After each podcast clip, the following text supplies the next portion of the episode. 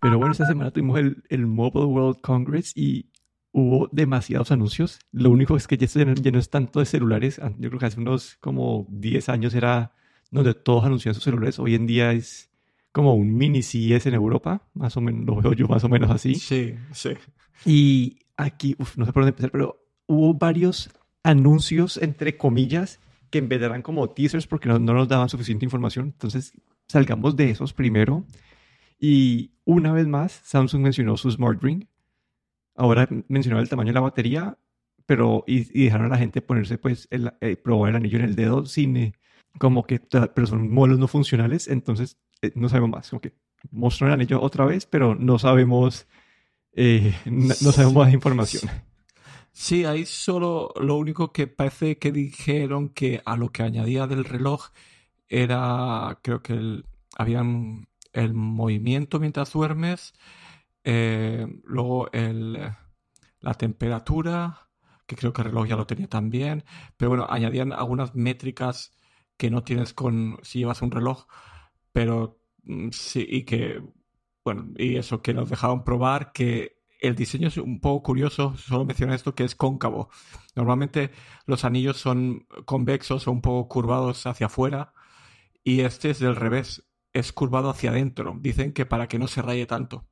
Me pareció un, un diseño un poco raro, pero, pero bueno, habrá que esperar un poco más para tener más Sí. detalles. Y otra compañía que nos sacó otro teaser, sin decirnos mucho, fue Nothing, que llevan con esta parte del Phone 2A, que va a ser la versión barata de su Phone 2. El Phone 2 cuesta como 600 dólares, creo que es. Este asumiría que estaría entre los 300 a 400 dólares. Y lo único que sabemos son dos, dos factores. Uno, que va a venir con un procesador MediaTek 7200 Pro.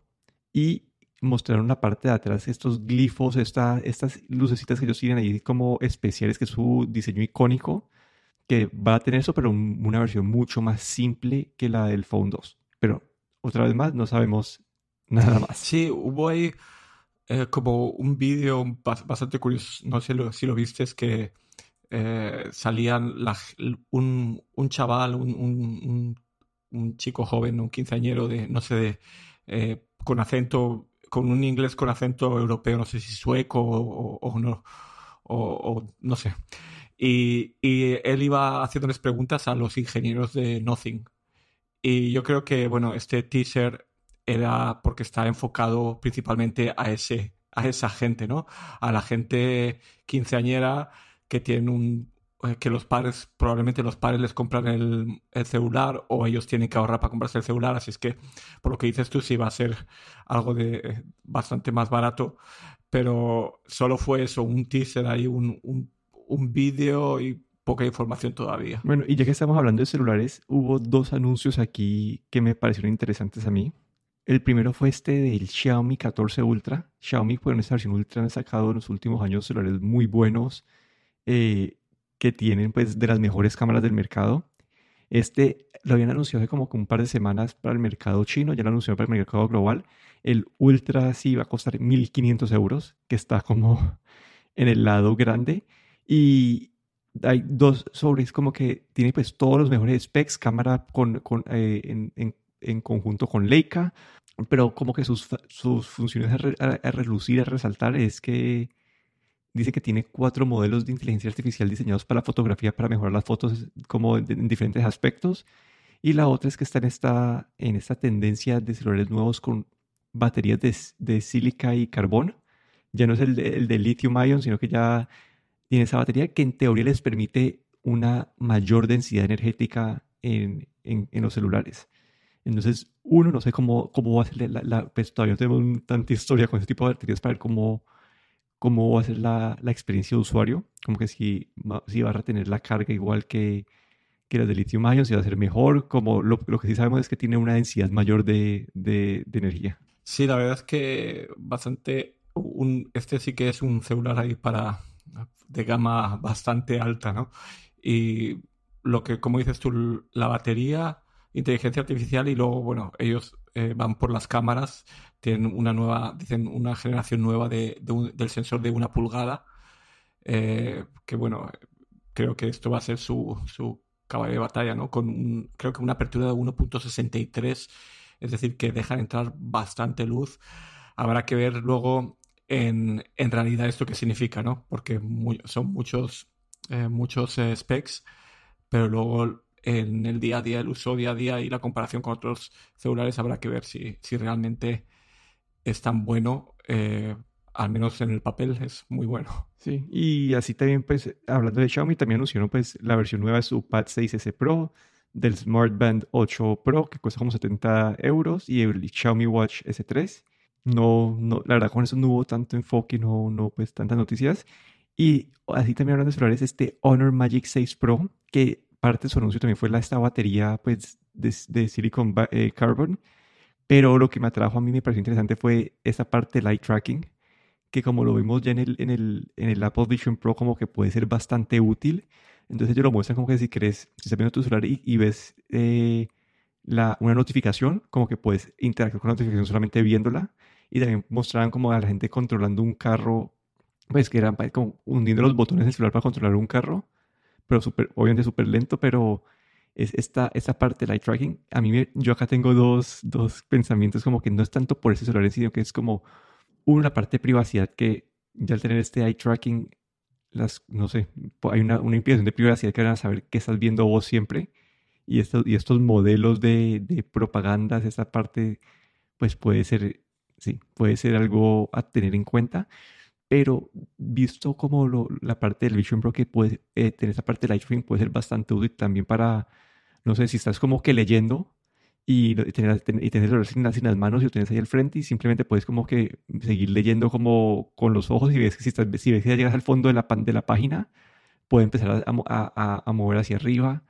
Entonces, esta parte de si está bien ejecutado, puede ser eh, bastante interesante. Sí, eh, la verdad es que eh, interesante lo, del seguimiento de ojos, como tú dices, desde el punto de vista de, privacidad, pues eh, no sé, eh, es una manera de controlar mucho más lo que estás viendo en la pantalla, porque por ahora tú eh, puedes estar mirando la parte de arriba del anuncio, el texto y, el, mm, el, control, no, el, el, celular no sabe.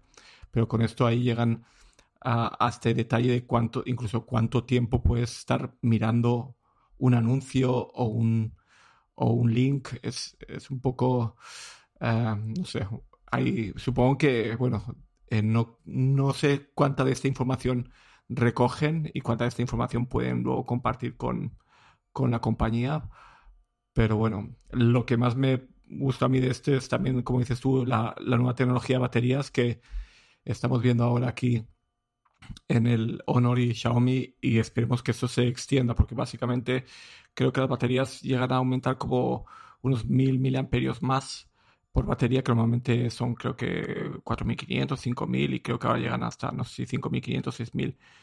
Y, y bueno, es, es un avance, un pequeño avance, es como un, hasta un 20% más de batería. Y bueno, eh, dicen que creo que con este teléfono que decían que dos días fácilmente de batería. Sí, quiero ver, yo sí, yo tengo curiosidad de cómo pues, va a ser el, toda la experiencia, entonces que vamos a tener que esperar uno o dos años para ver cuánto retienen de la carga y todo eso una tecnología nueva no sabemos mucho, sí, todavía no se sabe mucho. Y otro producto que sí ya, ya salió y es el OnePlus Watch 2 que lo volvieron a anunciar aquí. Y aquí este, es el, este eh, OnePlus sacó una, la primera versión, esperaron como tres años y sacaron esa, segunda versión y tiene un resultado, una función que, pues, que dice que tiene hasta 100 horas de batería.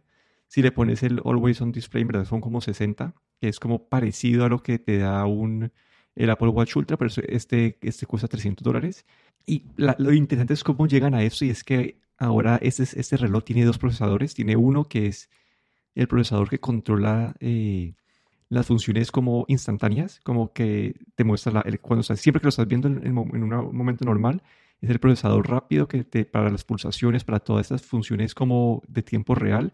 Y cuando ya crees una aplicación más inteligente, como que abrir, no sé, Google Maps, abrir, eh, eh, sí, alguna aplicación en sí, pasa al otro procesador y te lo abre y, y si ese procesador es más potente, entonces puede jalar las aplicaciones. Entonces, así es como logran esta batería tan larga, no es una batería tan larga, pero he visto unos videos y como que es cuando haces ese cambio de procesador, se nota como que está ese como ese, como ese saltico ahí como medio pausado. Sí, ahí es lo que leí o lo que vi en, en, en una review y es que cuando llega, cuando te llega una notificación, esto lo lleva con el chip, digamos, de bajo consumo, pero si quieres ver la notificación e interactuar, puede tardar hasta dos o tres segundos en reaccionar, porque cambia del procesador de bajo consumo al procesador, digamos, más potente. Y esto puede hacer que la experiencia no sea tan buena, porque eh, básicamente el reloj son para interacciones muy rápidas y si tarda mucho en hacer este, este cambio puede ser un poco frustrante. Y la otra cosa es que, claro, las 100 horas de batería eh, con esta optimización, pero también con la pantalla apagada. Entonces es, es como un paso para atrás. es, un, es, una manera un poco de eh, jugar un poco con, con, los números, pero bueno.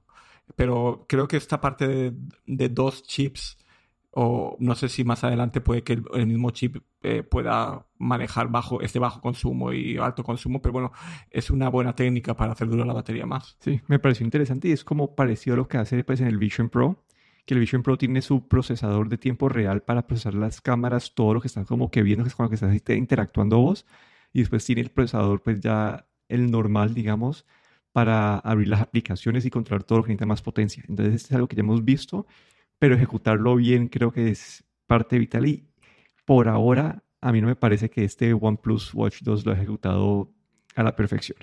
Sí, creo que es, la idea es buena, pero todavía creo que tienen que, refinarla un poco. ¿Algún otro producto real que, que, que menciono? Que ah, vale, real. Ya iba a saltar a los que son como más prototipos, ideas que han salido.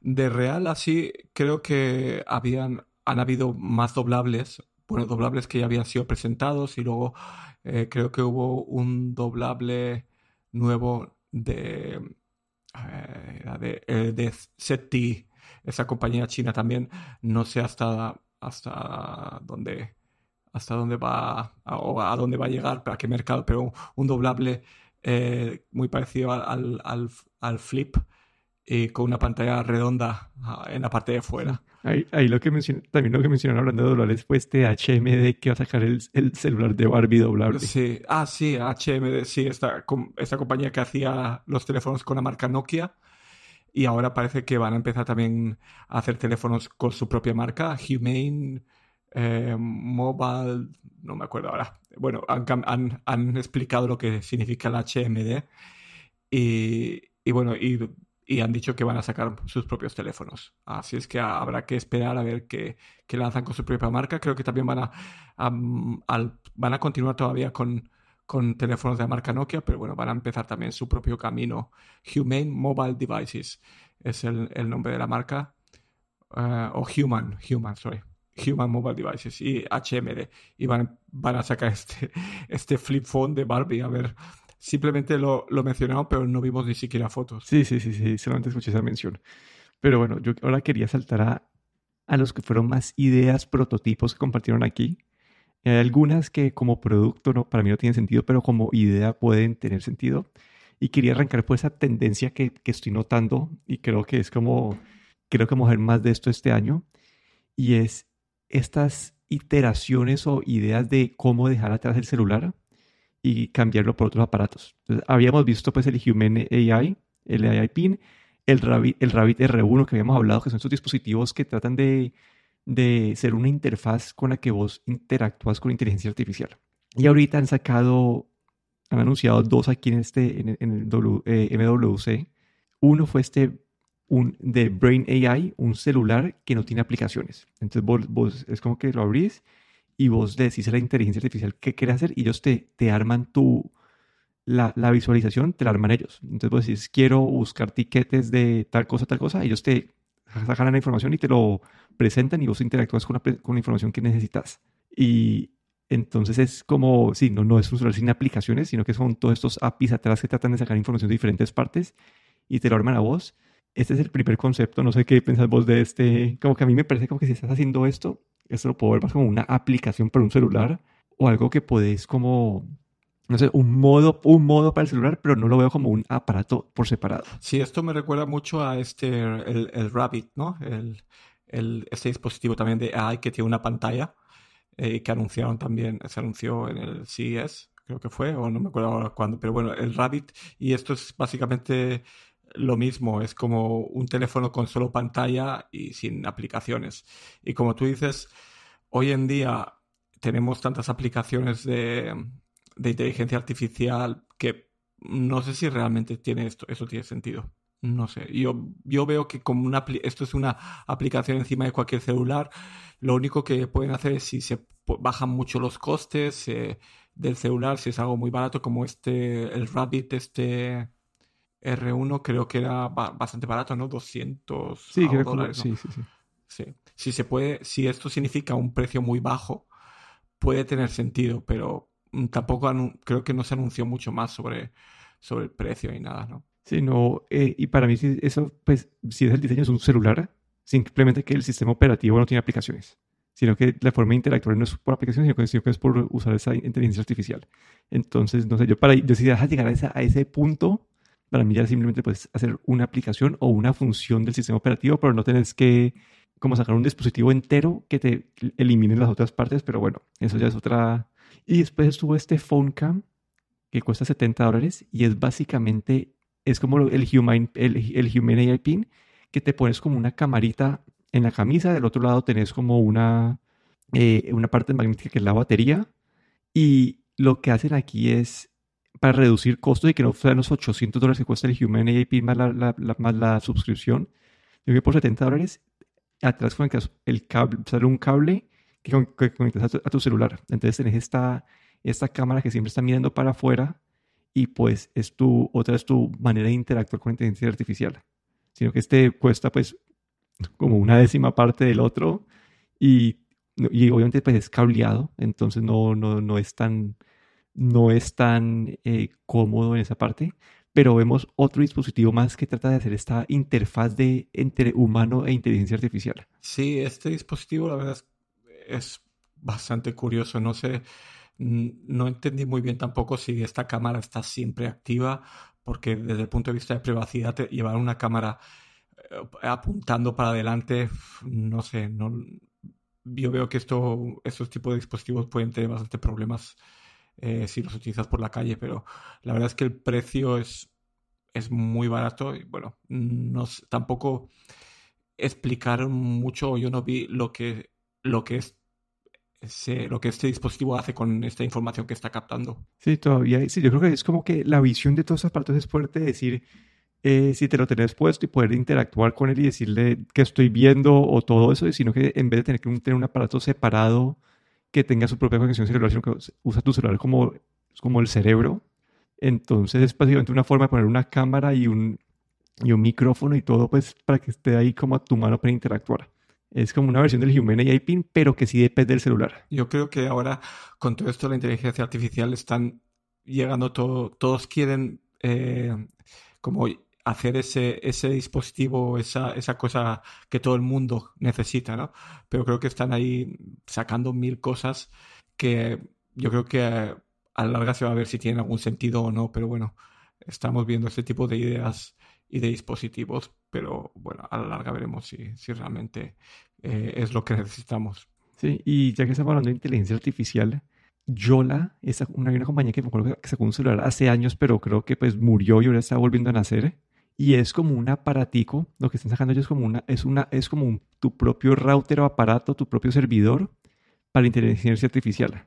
Entonces yo, yo entiendo el uso de esto porque hoy en día, por poner un ejemplo, vos te conectas al servidor de, de, de ChatGPT, de OpenAI, y tenés toda la información que ya se entrenaron ese modelo. Y si vos querés como que alimentarle información tuya para que el modelo sea mejor, pues le estás compartiendo esa, esta información pues al servidor de ellos y pues puede ser información muy privada que, que estás dando años. Entonces el, concepto de ellos es que vos puedes básicamente tener estos modelos personalizados, digamos, vos le puedes compartir, no sé, toda tu historia de tus documentos, de todos tus mensajes, entonces va a poder saber cómo, cómo hablas vos y va a poder generar como mensajes en, en tu propia voz o como que es, es como es esta caja negra que va a tener como que esta versión personalizada de los modelos de inteligencia artificial y es algo enfocado en privacidad de como que te va, sí, va a ser este tu servidor propio para, para estos modelos.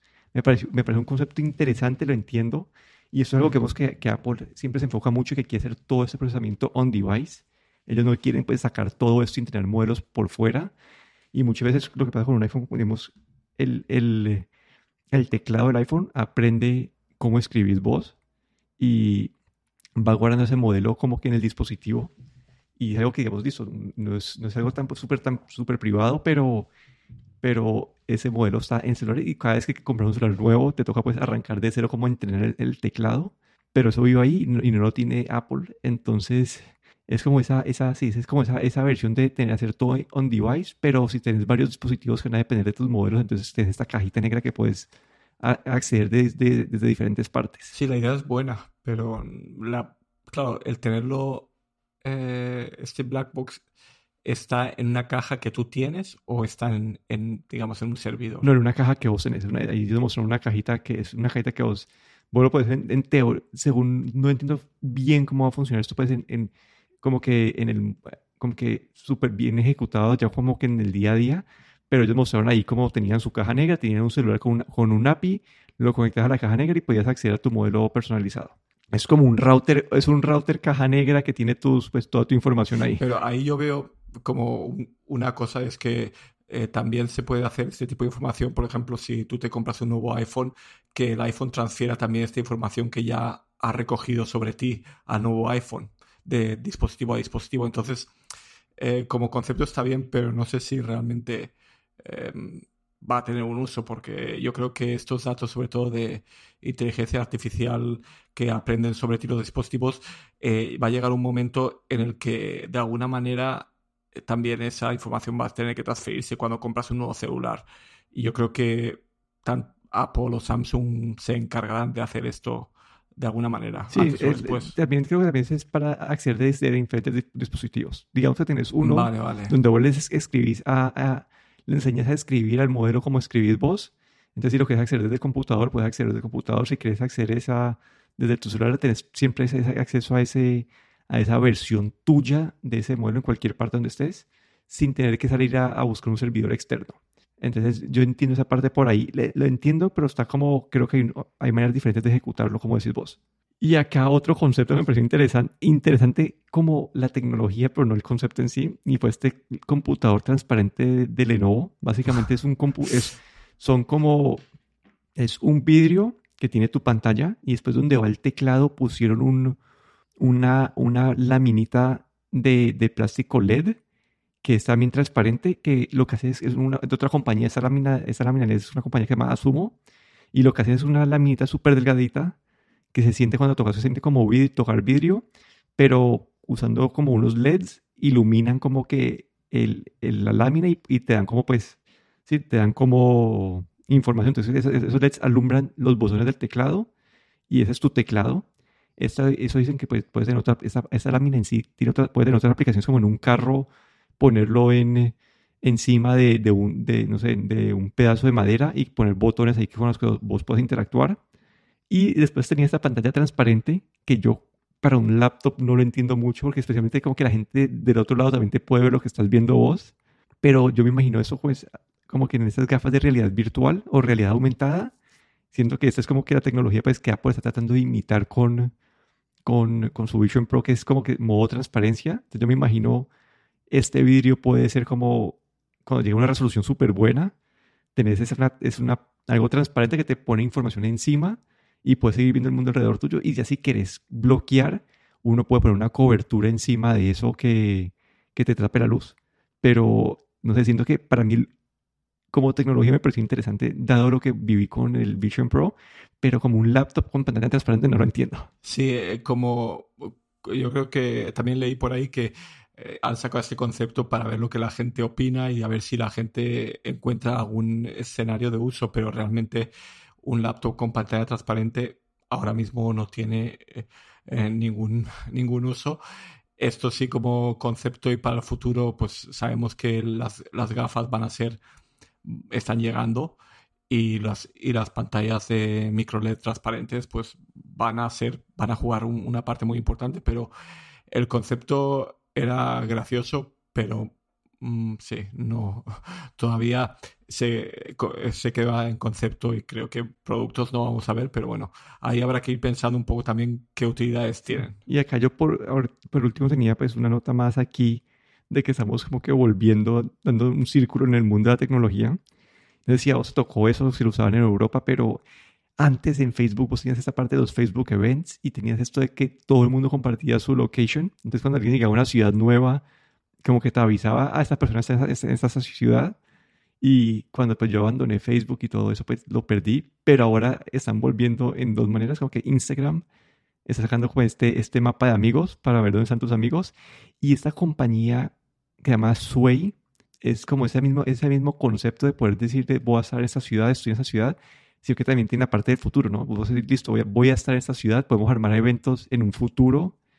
Entonces es como compartir location, pues, compartir tu posición con amigos, que siento que es algo que hacíamos en el 2007 como con Facebook por allá atrás, y acá está volviendo a, a, renacer este concepto. Sí, pero la verdad es que yo creo que desde el punto de vista de privacidad, la gente que estamos un poco más preocupados ya sabemos que este concepto básicamente lo que estás dándole es información de, de, tu, de tu localización a este servicio. Y bueno, no sé, eh, yo también, como dices tú, también dejé el Facebook y muchas de las redes sociales ya hace un tiempo, así es que no, no veo motivo para volver a otro servicio también de donde tienes que compartir tu ubicación, honestamente. Sí. Y, ah, bueno, tenía una noticia extra que es que, que Xiaomi va a sacar este, este, este carro, el SU7, no sabemos mucho, un carro que se ve bonito, hecho por Xiaomi, está lleno de tecnología en la parte de adentro, es un carro eléctrico.